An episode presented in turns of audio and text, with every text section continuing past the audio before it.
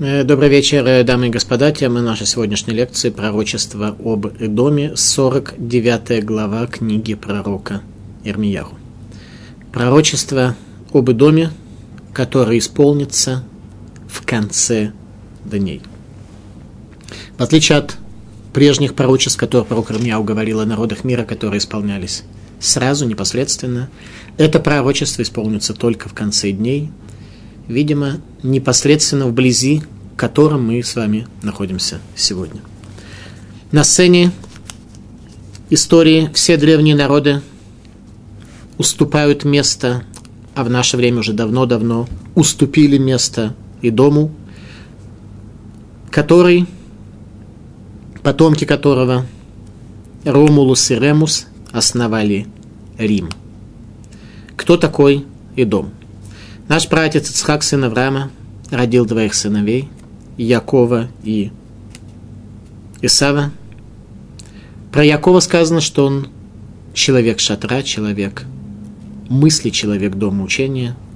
По поводу Исава сказано, что он Иш Саде, человек поля. Имел определенный потенциал, имел потенциал самореализации в поле.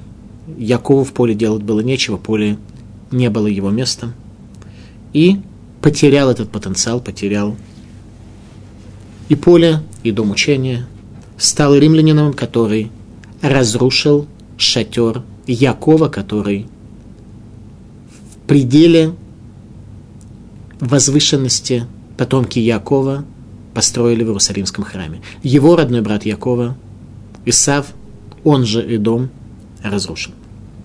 Сказали Хазаль, сказали еврейские мудрецы – Яков и Исав поделили между собой миры. Якову наследовал будущий мир, а Исаву наследовал Улам Газе этот мир. Практическую проекцию слов мудрецов можно определить для нас сегодня следующим образом, что Исав имеет успех в поле, а Яков только в доме учения. Другими словами, что еврей, имея успех в поле, к удовлетворению не придет. У него будет ощущение, что его жизнь выхолощена, да, у него есть средства, он пришел к успеху в поле, но он будет понимать, что не для этого создан человек, и не для успеха в поле, в его обработке сельскохозяйственной и в животноводстве – или в каких-то видах охоты, ну, сегодня более современных форм охоты. Не для этого создан человек. Он будет ощущать, что он стареет, успехи в поле с опытом жизненным все больше и больше, однако внутренние потери, внутренняя пустота крепнут. Успеха Якова в доме учения. Вот там даже, если будет немножко тяжеловато экономически и не будет времени в поле ходить на охоту и на какую-то ловлю каких-то благ полевых. Там у Якова будет ощущение, что жизнь идет правильно. И лучшее тому подтверждение, которое мы в психике людей находим, это то, что говорят люди, которые посидели сколько-то лет в доме учения, а потом пошли в поле для того, чтобы зарабатывать себе деньги – и когда они вспоминают те годы учения, когда прошли они в бедности, в испытаниях, в трудностях, то они не готовы продать эти годы, если бы это было возможно, ни за какие деньги. И они понимают, что на самом деле жизнь вынудила их пойти в поле, но они как личности были построены за те годы, когда были в доме учения. Это шатер Якова, там место потомству Якова. Там они могут найти свое удовлетворение. Как сказали Хазаль, еврейские мудрецы, что Яков и Исав поделили между собой миры. Яков – будущий мир и шатер, как проекцию будущего мира на наш мир. Шатер Торы. А Исав взял этот мир с полем, чечевичной похлебкой – с материальными удовлетворениями. Поэтому Исав приходит здесь, к счастью, от материальных достижений. Имея материальные достижения поля, Исав действительно счастлив. У него нет внутреннего ощущения пустоты, у него нет ощущения пустоты внутри себя. Ему вполне удовлетворительно в этом мире. Еврею чего-то не хватает. Еврею нужно что-то больше. Еврей в своих материальных достижениях в этом мире не найдет удовлетворения, если в его стремлениях и в его жизни в этом мире будет отсутствовать проекция на улам раба. Что определяет нашу проекцию на улам раба? Только наша мотивация. Зачем мы живем, зачем мы совершаем поступки, зачем мы встаем с утра?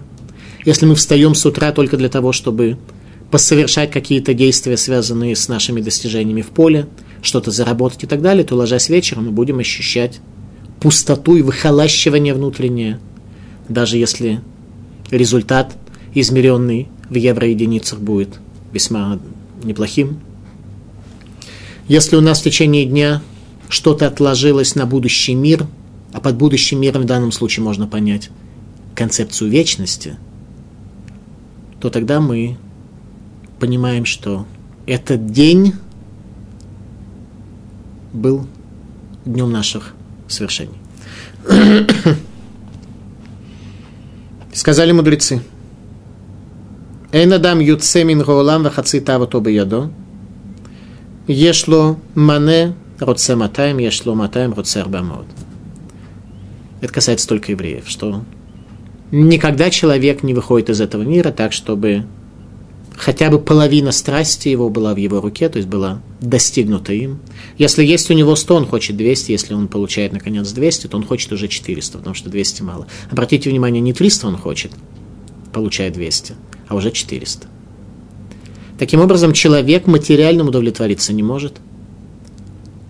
Не потому, что оно такое важное, такое фундаментальное, такое существенное, а по той простой причине, что оно как раз очень малое, оно как раз малозначимое. Поэтому, когда человек немножко его получает, то ему так этого мало, что ему нужно на самом деле намного больше. И это намного больше, что он получает, тоже не удовлетворяет его душу. Поэтому те из потомков Якова, которые бегают на полях для того, чтобы заработать 100 или 200 или даже 400, они, может быть, даже привыкли к этой мысли, потому что их с рождения ориентировали их любящие учителя и родители, что нужно в этом мире бегать по полям и зарабатывать деньги. Но, к счастью, на самом деле они не придут. А вот какое счастье получают жители шатров, они не знают. Это называется пленные дети. Пленные дети не потому, что их кто-то там держит внешней силой, а что их внутренняя сила их пленила теми наводками, теми указаниями, которые люди получили с рождения, при воспитании. И результат такой, что мы в плену Эдома, в плену эдемитянской ценности и видения мира. Яков построил храм в Иерусалиме, место раскрытия божественного присутствия на земле. Исав, его родной брат, тогда, когда была дана ему власть в этом мире, второй храм смог разрушить в период Рима. Пророчество об Идоме, которое, как мы сказали, произойдет, исполнится – только в самом конце дней. Единственное пророчество пророка Ирмияру, которое исполнится, которое исполнится в конце дней, касается только Идома. 49 глава, 7 стих. Оба Эдоме. Так сказал Господь Сваот. Разве нет больше мудрости в Таймане, не стало совету у разумных, притупилась мудрость их – бегите, поворачивайте обратно, засядьте поглубже, жители Дедана, ибо навел я на Исава его гибель, время, когда я наказал его. Если бы сборщики винограда пришли к тебе, то разве не оставили бы они недодобранных ягод? Если бы воры пришли ночью, то ведь перехитрили бы они лишь столько, сколько им нужно. Но я обобрал до нога Исава, открыл тайные убежища его. не сможет он скрыться. Уничтожено потомство его, и братья его, и соседи его, и не станет его. Оставь сирот своих, и я возвращу их, и вдовы твои пусть полагаются на меня. Ибо так сказал Господь, вот и те, кому не надлежало испить чашу эту, обязательно будут пить ее. А ты ли останешься ненаказанным? Не останешься ты ненаказанным, а непременно выпьешь ее. То есть и дому нужно испить некоторую чашу для того, чтобы наказание свое получить. Попытаемся это понять в ходе анализа. «Ибо клянусь я самим собой, сказал Господь, что Бацра станет ужасом и поношением, запустением и проклятием, и все города ее станут вечными развалинами. Услышал я весть от Господа, и послан к народам вестник, собирайтесь и идите против нее, и поднимайтесь на войну против него. Ибо вот сделал я тебя малым среди народов, презренных среди людей. Это отношение Всевышнего к Риму, который захватил весь мир, всю цивилизацию. Ибо вот сделал я тебя малым среди народов, презренным среди людей. Ужасом ты был для всех, дерзость сердца твоего обманула тебя. Ты, живущий в расселине скалы, то есть тот, кто смог подняться до расселины скалы, подняться до небес, но все-таки в скале, в земле, но до небес. На вершине холма, даже если высоко, как орел, совьешь гнездо твое, то и оттуда я не зрину тебя, слово Господа. И станет и дом ужасом, всякий, кто пройдет мимо него, удивится, присвистнет, увидев все раны его. Как после переворота с дома и Амора и соседних городов, сказал Господь, никто не будет жить там, и Сын Человеческий не поселится. Наказание дому, но не в ближайшее время, а в конце дней. Так об этом пишет пророк Армияху, что касается это конца дней. Об этом сказали Хазаль, сказано в книге Зохар, пророчество о наказании дома исполнится только в конце дней. О судьбе своих потомков в период Галуты дом пребывал в страхе наш праотец Яков, как то сказано в книге пророка Ирмияру в 30 главе 10 стихе. Сказано так.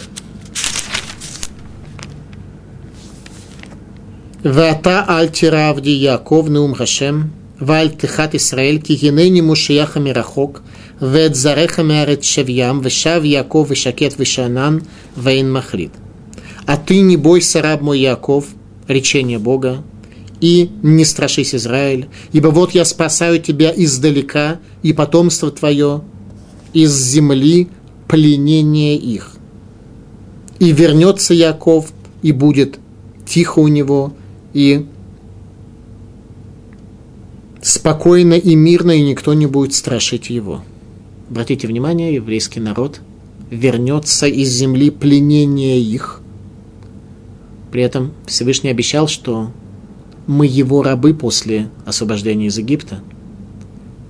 Мы его народ, и никогда никакой народ не будет над нами господином. Главное чудо, что несмотря на все эти тяжелейшие изгнания, которые касались еврейского народа, Всевышний был с нами в том, что мы всегда были свободны. Народы мира друг друга брали в рабство, свой собственный народ они в качестве рабов держали. Евреи при этом были свободные, да, были в гетто, да, были лишены прав в чем-то, как-то.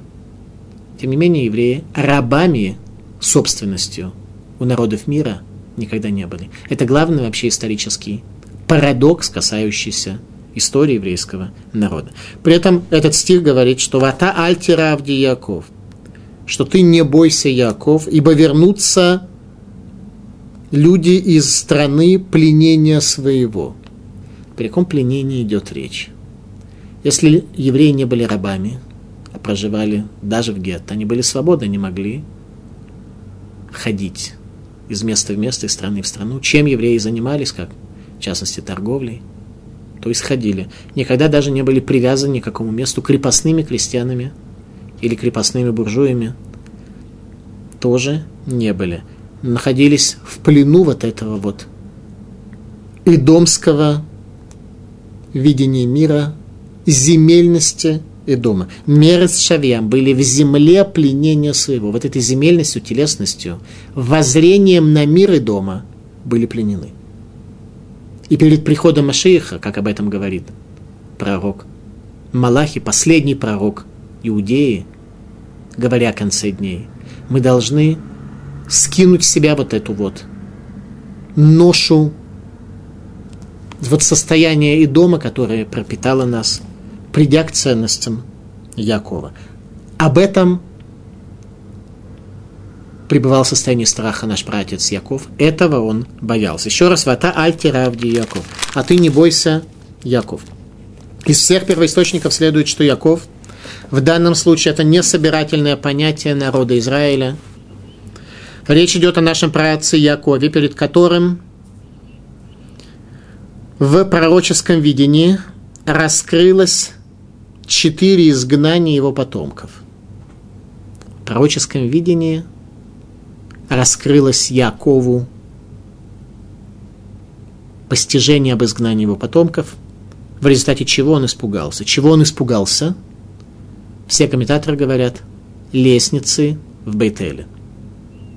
Как то прямо в Торе написано, проснувшись, Яков сказал, поистине страшно это место. Лестница в Бейтеле. Мидраш Раба. גרה הקודש ברוך הוא ליעקב אבינו, שרה של בבל עולה 70 חוקים ויורד, ושל מדי עולה 52 ויורד, ושל יוון 180, ושל אדום עולה ואינו יודע כמה. Говорит Мидраш Раба, что показал Всевышний, благословлен он, Якову, працу нашему, ангелов Бавеля, который поднимался на 70 ступень, то есть по лестнице, которую видел Яков. Этот ангел, черпая силы из основания лестницы, которая стояла в Бершеве, в городе Авраама, и вершину над Иерусалимом, то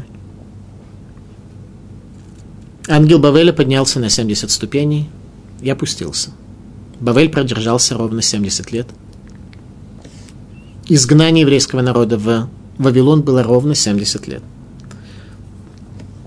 Персидское изгнание, персидский ангел поднялся на 52 ступени и спустился.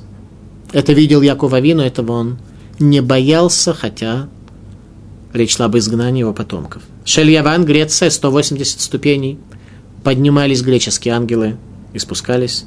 Вешели дома, что касается и домского, римского изгнания. Оле войну юдеякама. Ангелы все поднимались, поднимались, поднимались, поднимались. И не было конца,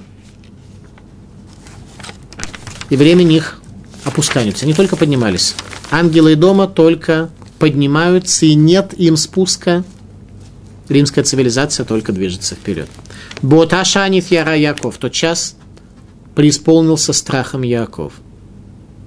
Шейн Ерида, что им нет спуска. Значит, они никогда не спустятся. Значит, еврейский народ будет подчинен идомскому изгнанию на протяжении всей своей жизни. Амарлу Акодыш Баругу, Аль Тихат Исраэль, говорит ему Всевышний, благословен он, не бойся, Израиль, им тагбе кенешер, даже если как орел поднимется он на высоту орлинного полета, Веймбейн кухавим сим кенеха, даже если он среди звезд себе гнездо совьет. Обратите внимание, какое вообще видение будущего в Мидраш Раба, который был написан 2000 лет тому назад. В самом начале римского правления, в самом начале римского изгнания – было написано о том, что это изгнание вечное до прихода Машииха, что есть изменение концепции мира. То есть в рамках концепции этого мира капитализм римский незаменим, его ничем заменить невозможно. Была попытка коммунизма, не сработала. И вот это вот выхолащивание капитализмом и материальностью душ людей, оно будет побеждать, и ничего другого в человеческом обществе создать невозможно. Так вот, даже если эта форма капитализма достигнет звезд, и там гнездо себе поместит, Миша Моридхану Машем, оттуда я опущу тебе речение Всевышнего. Яков Авину в своем пророческом видении конца дней спуска этих ангелов не видел. Он видел только их подъем, только укрепление идомской цивилизации, которой мы пропитаны, в которой мы находимся в качестве пленных детей. Мы живем этим, даже если мы приняли парадигму соблюдения заповедей, мы должны понимать, что мы далековаты от еврейских качеств, которые были у наших працев. А еще раз, в ходе наших лекций я вот пару раз об этом говорил, но это необходимо на самом деле понимать каждый день, повторять и постигать каждый день, что задача религиозного еврея – соблюдать заповеди, изучать Тору для того, чтобы она дала силы этим заповедям в смысле мотивации, в смысле понимания и знания деталей каждой, и в смысле того, чтобы выстоять в условиях испытаний. Там, где мы понимаем, там, где наше постижение растет, то и наши заповеди исполнены, имеют совершенно другой удельный вес. И мы должны исправлять человеческие качества.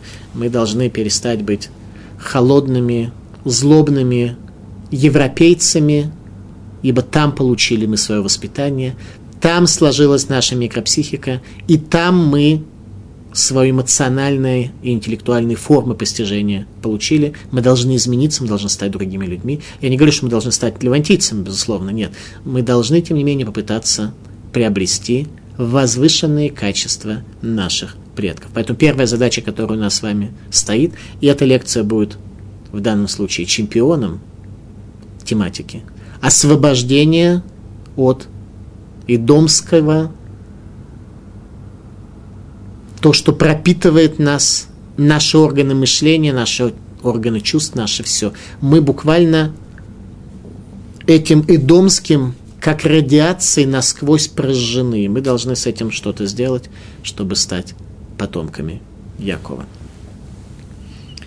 Идомская цивилизация движется без конца и без предела в рамках механизмов, вложенных в существование Улам Хазе – Конец царства и дома положит только Хамела Хамашиях, когда в мире раскроется божественное присутствие.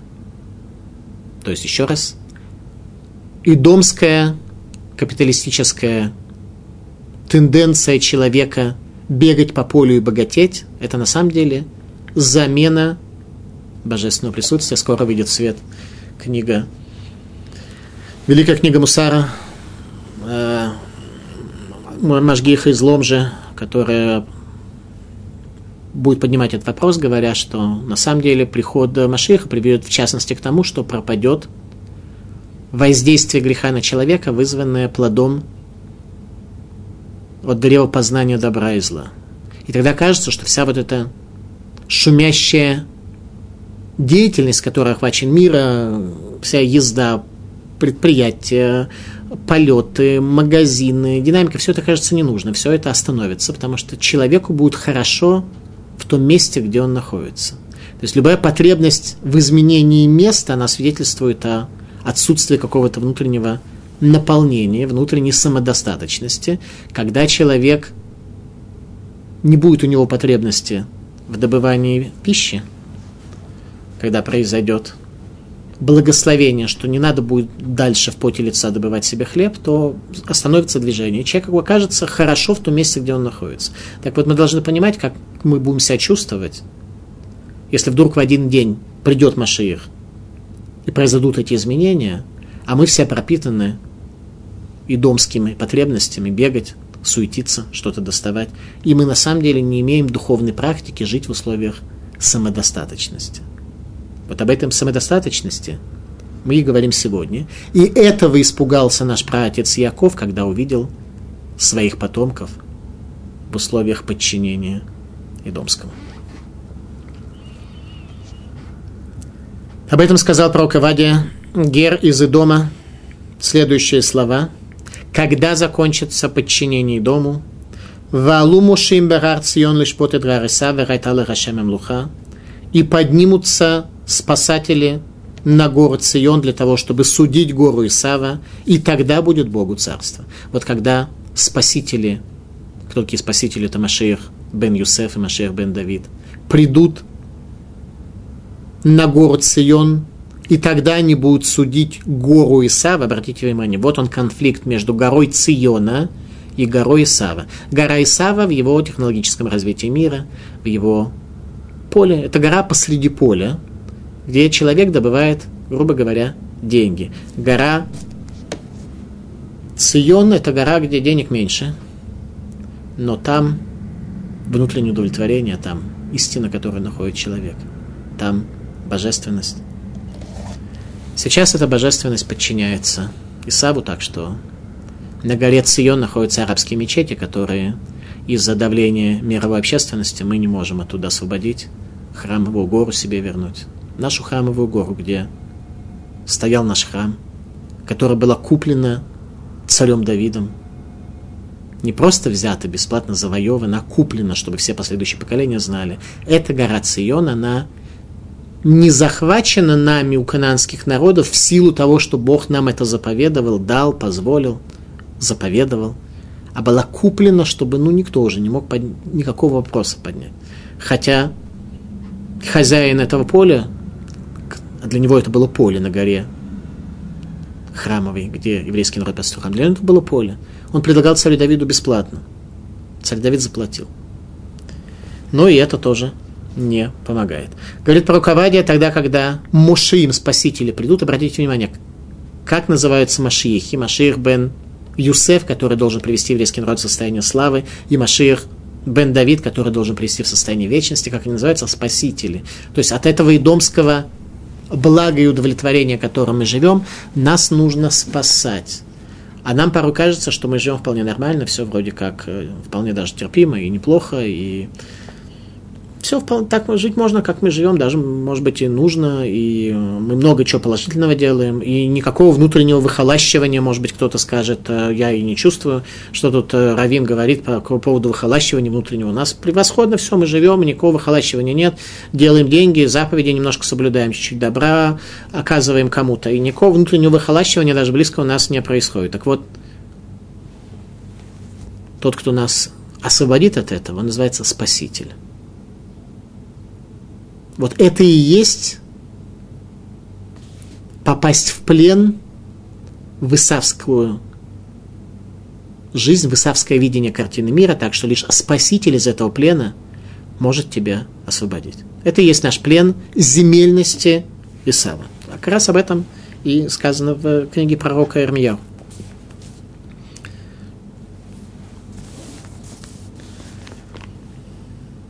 Тифлецетха Есиотха задон липха шохни бехагвесела товсе маром гива ки такбе кенешер кинха миша моритха нум хашем.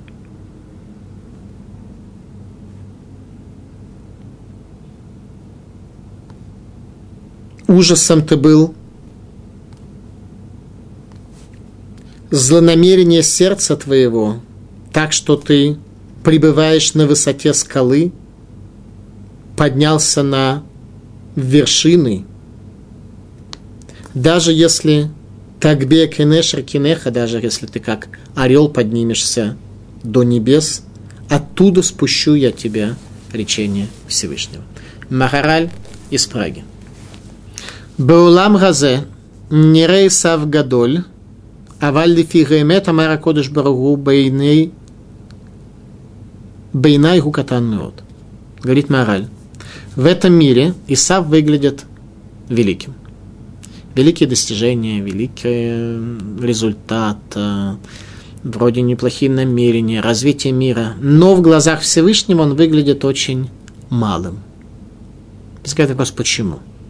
В, в чем причина подобного воззрения в священном учении на Исава и его цивилизацию? Пророк Малахи, последний пророк Иудеи, говорит, что возлюбил я, говорит Всевышний Якова, а Исава возненавидел. За что возненавидел? За что возненавидел Исава? Это вопрос, который Тернософус, римский философ, задал Раби Акиве.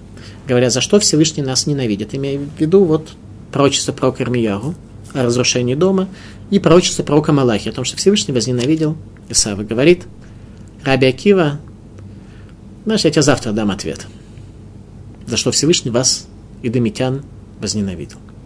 На завтра спрашивает он, ну, что тебе приснилось? Имею в виду, что Раби Акива, видимо, хотел там, чтобы ему ночью что-то приснилось. Говорит Раби Акива, приснилось мне, что я видел две собаки.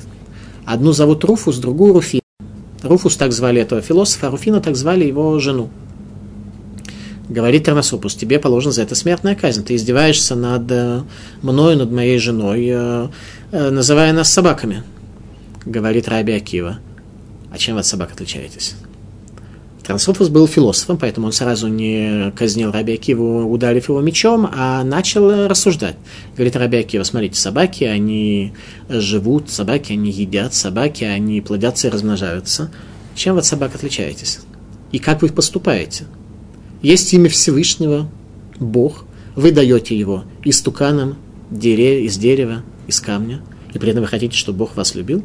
Когда я собаке дал твое имя, имя твоей жены, мне положена смерть. Когда вы истуканам даете божественные имена, то вы считаете, что Бог должен вас любить. Это и есть наша проблема в периодолимо отсутствие чувствительности.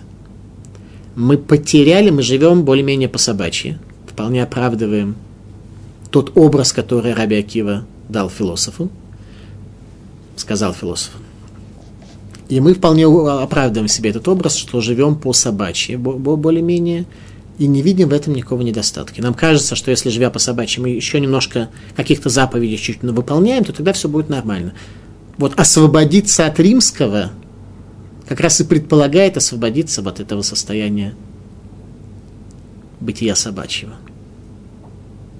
Это и есть освободиться от римского воздействия, когда мы едим, пьем, бегаем по полям в целях заработка – ну и, конечно же, фрейдовая энергия, но только она не в направлении плодиться и размножаться, а аналогично этому.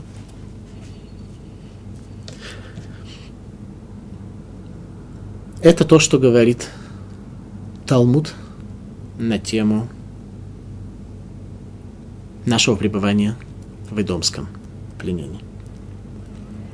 В чем причина подобного воззрения в еврейском учении на Исава его цивилизацию, почему Всевышний его ненавидит. Исав отрицает ценности, связанные с Сулам Раба, с будущим миром. Для Исава эти ценности нерелевантны, неосязаемые, несущественны. Он не отрицает идею будущего мира. У римлян тоже была некая идея будущего мира, но они смогли совершенно чудесным образом, непонятно каким образом, так изменить воззрение людей, что люди в этом мире ради ценности будущего мира не жили. То есть ценности этого мира побродить по полям, поесть, попить, э, еще что-то поделать, что делают собаки. Для человека ценности абсолютно осязаемые, понятные, очень желаемые им, страсти у них вызывают – эти желания. А то, что касается ценностей будущего мира, они неосязаемы. И это то, что мир Исава оказал влияние на нас. Нам порой тоже трудно исполнить заповеди, потому что мы недостаточно находим время их как следует изучить, понять их глубину, их смысл. Мы не находим времени, чтобы их исполнить, потому что для нас более осязаемы являются ценности поля, по которым мы бродим – а не ценности мира, будущего Ган Эдена, который является садом. Поле да, сад нет. Исав продал Якову своему брату первородство, несмотря на то, что оно имело определенную ценность и значимость в его глазах, как об этом пишет Саба из Навардак, великий учитель Мусара, который десятки тысяч людей спас от потери Торы во времена революции, построив десятки ешив Восточной Европе. Саба из Навардак написал уровень человека, книгу «Уровень человека», в которой он просто раскрывает то, как уровень человека от постижения человеком Тора может измениться. Так вот,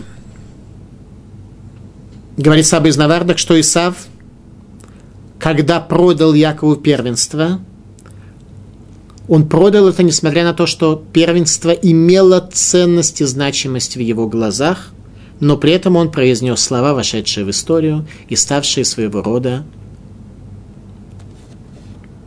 центральная идея Рима.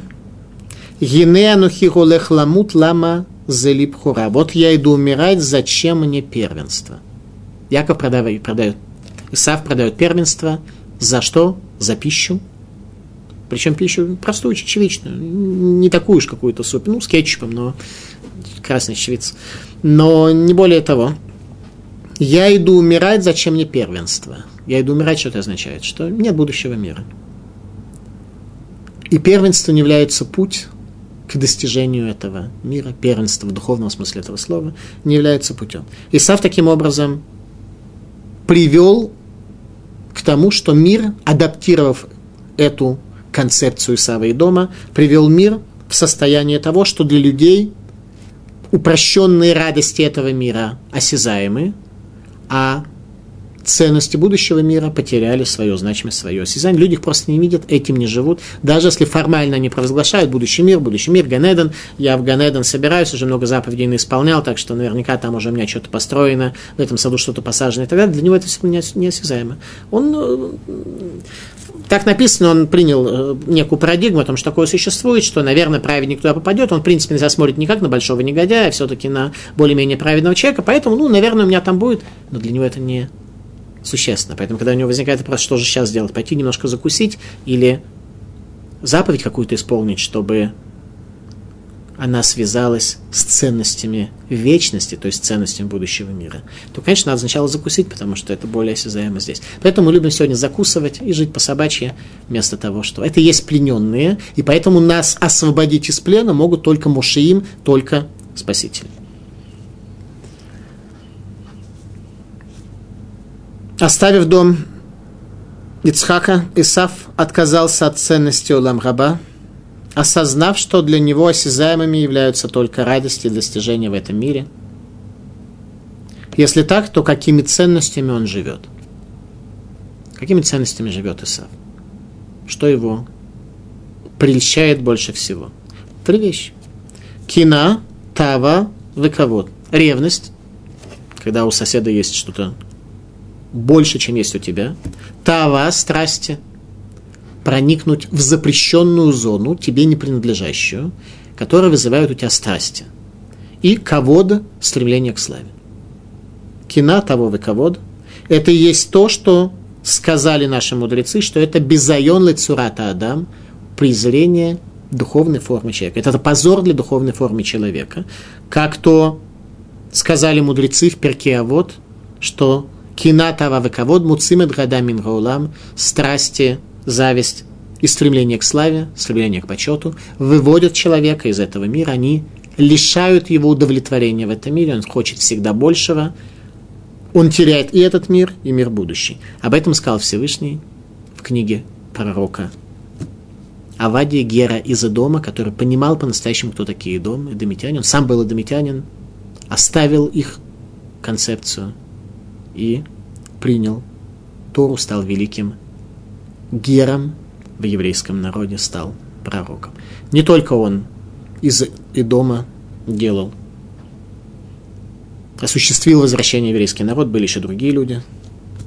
Поэтому он, пророк Авадия, и говорит об Идоме «Базуй ата меод». Презренен ты очень. Ты не просто презренен, а очень презренен. Что нужно с собой сделать, как нужно выглядеть, чтобы быть не просто презренным, а очень презренным. Нужно жить тремя принципами. Кина – ревность, чтобы завидовать, зависть, ревность, чтобы зависть более, более точно. Завидовать другим. Тава – жить своими страстями, только проникать в чуждые запрещенные тебе зоны и кого-то стремиться к славе. Все ты будешь позорным. Очень. Почему? Ну, очень просто. Человек, который стремится к славе, о чем это свидетельствует за стремление славы? Что у него этой славы нет – Потому что если у тебя она есть, тебе не надо к ней стремиться. Она есть у тебя. Зачем тебе стремиться к славе, когда у тебя есть много? Человек, у которого есть много воды, он же не будет делать какое-то действие, чтобы еще какую-то воду где-то достать. У него стоит 20 бутылок с водой. Но он не пойдет приобретать еще воду. Она у него есть. В этом смысле он богатый, у него есть вода. Тот, кто живет в потребностях к славе, о чем он свидетельствует? Что нет у него этой самой славы. Ну и как к нему другие должны относиться в такой ситуации? Видя, что он гонится с утра до вечера за славой, как к нему должен относиться? К человеку, который гонится за славой по причине ее отсутствия, тава, страсти. Это человек, который недоволен тем, что у него есть. У него отсутствует возможность удовлетворения себя. Ему нужны какие-то чужие страсти, находящиеся в запрещенных зонах. Кина, ревность, зависть. Завидует другим. Тот, кто завидует другому, о чем это говорит? О том, что сам он недостоин уважения. То, что говорит про Кавади. Базуя там то очень презренен. Таким образом, первый урок, который мы должны сделать для себя, это то, что если мы освободимся от этих трех вещей, выводящих нас за рамки, подчеркиваю, этого мира, зависть, страсти и стремление к славе, то мы сразу все это и получим. На протяжении двух тысяч лет еврейского народа, во время его нахождения в Галуте дома, влияние дома оказало великое глобальное воздействие на нашу духовную практику. Ценности Улам Раба перестали быть для нас осязаемы в этом мире. Это определяет нашу задачу и суть испытания. Мидраш Танхума. Зе гадаль беншней цадиким велуламад мимасыгэм. Этот Эсав, прародители этой цивилизации, которая является зовом и стремлением плоти. Ведь кто хочет завидовать, страсти осуществлять и к славе прийти, хочет плоть. Понятно, что стремление к славе, оно самое возвышенное из желаний плоти, чем два предыдущих, но это то все-таки хочет плоть. Это то, что хочет плоть. А есть еще вещи, которые хочет душа. Вот Исав учился среди великих, и этому не научился.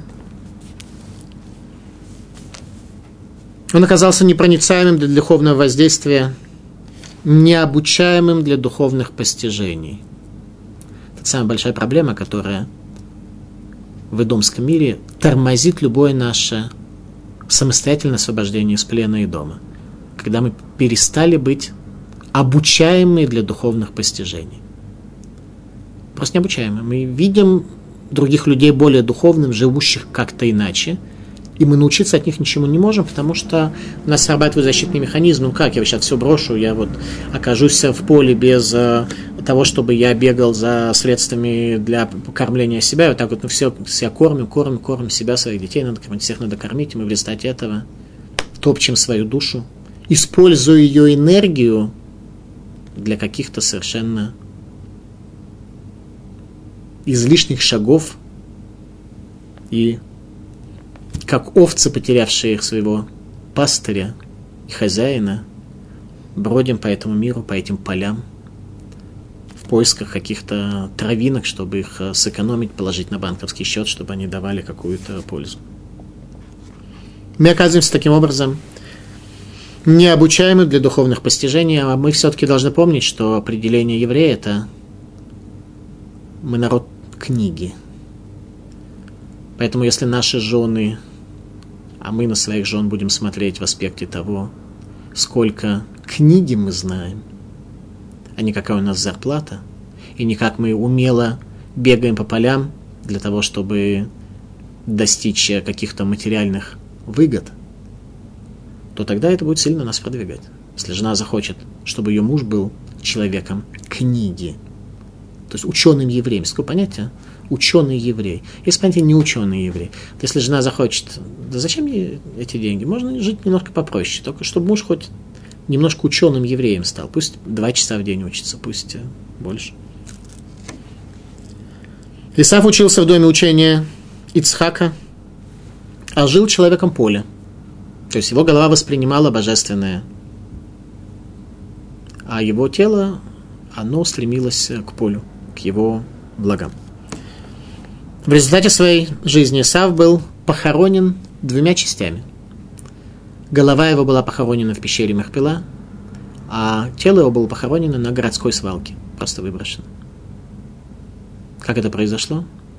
Когда умер Яков Авину в Египте, и руководство Египта вместе с Юсефом, который занимал должность премьер-министра, приехало, чтобы хоронить Якова Авину в пещере Мехпила в городе Хеврон – то приходит Исав, который говорит, что, извините, я первенец, пещера Мехпила принадлежит мне, тут он уже первенцем оказался, хотя недавно это продал. Говорят э, потомки Якова, его сыновья, Подожди, ты же продал первенство, это известно, это все знают. Ну, говорит, а где документ? Документ, говорят, в Египте. Даже документ есть, но в Египте. С собой как-то не взяли, потому что не подумали, что это может понадобиться. Ну, говорит, никакой проблемы. В Египет за документом. Будет документ, будет первенство. Нет документа, нет первенства.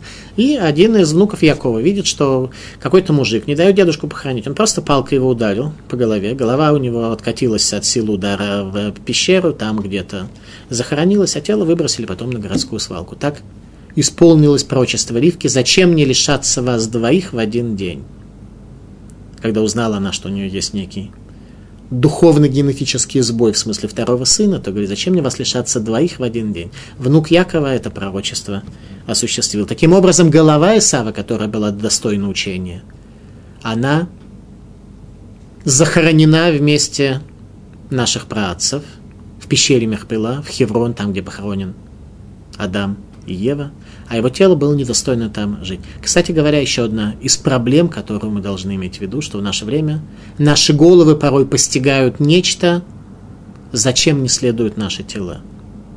И кошерная пища, она сильно влияет на то, чтобы вот это заграждение, образующееся в результате некошерных жиров и прочих элементов, между нашей головой, между нашим постижением и между нашим коммитментом, между нашей готовностью следовать за истиной чтобы этот вот некошерный железный занавес не мешал нам. Это сказано в книгах Кабалы, что кашрут влияет на человека именно таким образом. Поэтому крайне рекомендуется кашрут соблюдать, если мы хотим, чтобы наше тело следовало за нашей головой, чтобы не было такой уж большой диссонанс. Итак, в результате своей жизни Иса был похоронен двумя частями, голова в пещере Мехпела, а тело было у него похоронено далеко за пределами. Тело жило вне связи с головой. Ишсаде, человек поля. И захоронено было где-то в поле. Ну и, может быть, выброшено на городскую свалку. Берея Гадот. Философия Шерхашва Шешлемуд гамин гайноше эйна тлуя бекиюм гамицвот ашерны имроми пирашем.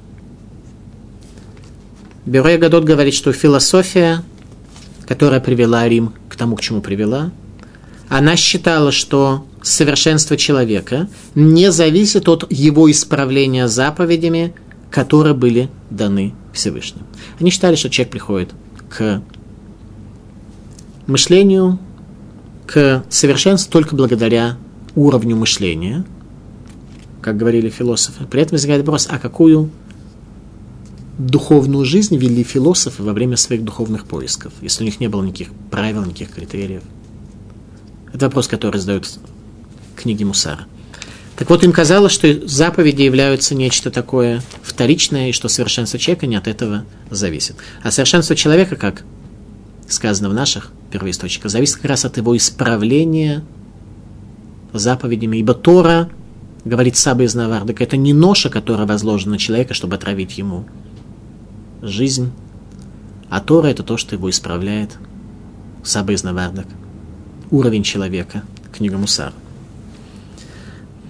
Народы римской цивилизации скрывают это внутреннюю пустоту и гниль за радушной, натренированной улыбкой, дорогими одеколонами, опрятными одеждами.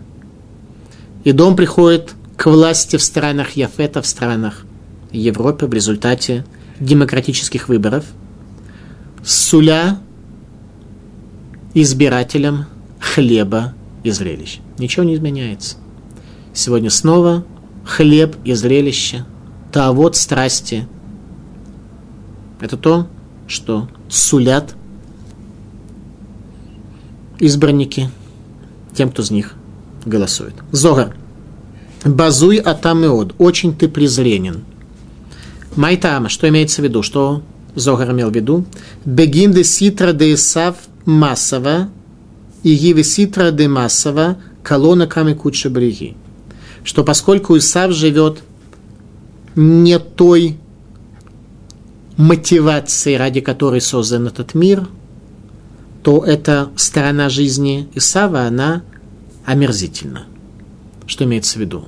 Имеется в виду, что мир был создан с одной целью – с раскрытия в этом мире Всевышнего благословлен Он.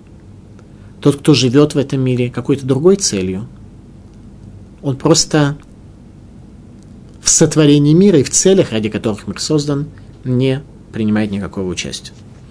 По какому критерию определяется Ситра Демисова отвратительная сторона жизни? Хазаль отмечают, что ангел Исава – это сотан, сатана – злое начало. То есть человек, который живет злым началом, это та энергетика, которая его от стороны света и предназначения этого мира толкает на то, чтобы жить своими телесными причинами, телесными какими-то удовлетворениями. Что определяет Ситра Демисова? Степенью участия в процессах, ради которых создан мир – раскрытие Всевышнего на земле. Тот из нас, кто живет в этих целях, удостаивается чуда. Тот из нас, кто живет для своей плоти, для своей зависти, для своих страстей и для своей славы, он раскрывает в этом мире свою славу, а не славу Всевышнего. О чем Всевышний сказал, что базуя тамот, презренен ты очень. Ты при славе великого Всевышнего занимаешься чем? Когда каждую секунду он тебе жизненность, дает тебе энергию, дает тебе силы, дает тебе хлеб, дает тебе воздух везде, где ты не окажешься. Ты живешь ради собственной славы. И то Лоюхаль, говорит Всевышний, с ним я не могу, с таким я не могу. Что происходит? Человек теряет благословение и находится в состоянии сокрытия. Тифла Цитхаки Сиотха. Твое мерзость вознесла тебя, ты возвысился в, со, в собственных глазах. Пророк Исаия сказал, до чего дойдет Исав в своих воззрениях на, себя. Эле альбамате ава адамеле эльон. Поднимусь я в высоты облачные, уподоблюсь возвышенному. Человек поднимается на высоты облачные, возвышенности, и Всевышнему он уподобляется. Это и есть стремление к славе, стремление к ководу. Танадбе Ильяху. Майтиф лецетха. Что значит мерзость твоя возвысила тебя? Что такое тифлоцетха на иврите? Танадбе Ильяху говорит, что это две совокупности. Тафель в лицан. Тафлецутха. Тафель вторичное. Лицан насмешничество. Когда ты живешь в этом мире вторичным, и живешь более-менее клоуном, так что главное, что у тебя есть это анекдоты, частушки, прибаушки и прочее. Клоунада. Клоунада и вторичная. Вот тогда ты нормальный потомок Исава, который не имеет в своей жизни проекции на будущий мир, Ганеден не получает, умирает вместе со своей смертью. И оказывается, что любой шаг, любое действие, которое он сделал – оно на самом деле мотивировалось только ценностями этого мира, поскольку будущий мир перестал для него быть осязаемым. Это называется быть Исавом. И это называется, что Маших, который нас спасет от такой жизни, и есть Спаситель. А такой жизнь нужно спасать. Это тюрьма, в которой каждый из нас порабощен, из которой нужно убегать. Это то, о чем говорит пророк Рамьяру. Что Всевышний накажет Исава, но не сейчас, в конце дней. Рабей Нубхая, так бег и нешер, даже как орел, если ты поднимешься Говорит Рабейну Пхай, что это путь, ведущий в геном. Подняться как орел, путь, который ведет в гиену вместо Ганедана в будущем мире и в этом мире. Если поднялся как орел, то любое недостаточное внимание к тебе, любое недостаточное уважение ранит тебя, как стрела, самым что не страшным образом. Ты зависишь, тебе нужно этот уровень удержать, это происходит сложно. Тебе нужно следить за политикой, тебе нужно Нешер Орел – это герб Римской империи. Рабейну Пхая говорит, им такбек и Нешер, поднимешься как орел, про Кремяу говорит, поднимешься как орел, то тогда я спущу тебя даже оттуда. Орел двуглавый, орел Римской империи, который после него позаимствовали народы многих цивилизаций, в частности, царская Россия. Двуглавый орел – два основные стремления к страсти и к славе. То есть Фрейд. Фрейд, но только с силой орла с двумя головами. Все, что сказал Фрейд о стремлении человека, плотского и домского, оно в этом римском гербе хорошо определено. В книге Даниэля сказано о Риме «Ватишлах эмет арца в оставе слиха». И бросила она истину на землю, и пошла, и у нее успех.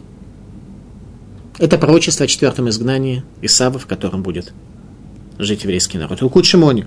Латид лаво, кшакодыш беруху данет Исав, гараша, маросе, митатев беталитова, юшев, эцель Яков. Илкут Шимони, что в час, когда Всевышний будет наказывать Исава, что он сделает? Он обернется талитом и сядет рядом с Яковом. И что он скажет? Скажет, что мы развивали этот мир, чтобы служить Якову. Оденется в талит. То есть внешне оденет. Чтобы служить Якову. Мы создали Мерседес, чтобы евреи могли в Ешиву ездить. Кто на частной машине, кто на автобусе. Мы создали мосты для того, чтобы евреям было удобно в синагогу ходить. Мы создали все, развили всю эту цивилизацию. Всевышний скажет в конце дней, когда уже пропадет зло, когда истина раскроется. Вы врете. Вы все это делали для своих собственных целей, для своих собственных интересов. И дом пропадет, говорит про Кармияру. Не останется от него никакой памяти.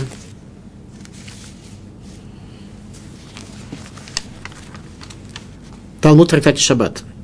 Амар Раби Игуда, Амар Шмуэль. Бешаши наса Шломо паро в час, когда Шломо женился на дочери египетского фараона.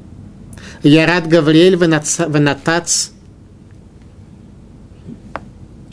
Кане Беям, Ваалабу Сертон, Валей Невна Крага Дольшель Роби. В час, когда царь Шломо женился на дочери египетского фараона, ангел Гавриэль крюком вытащил Апеннинский полуостров из моря.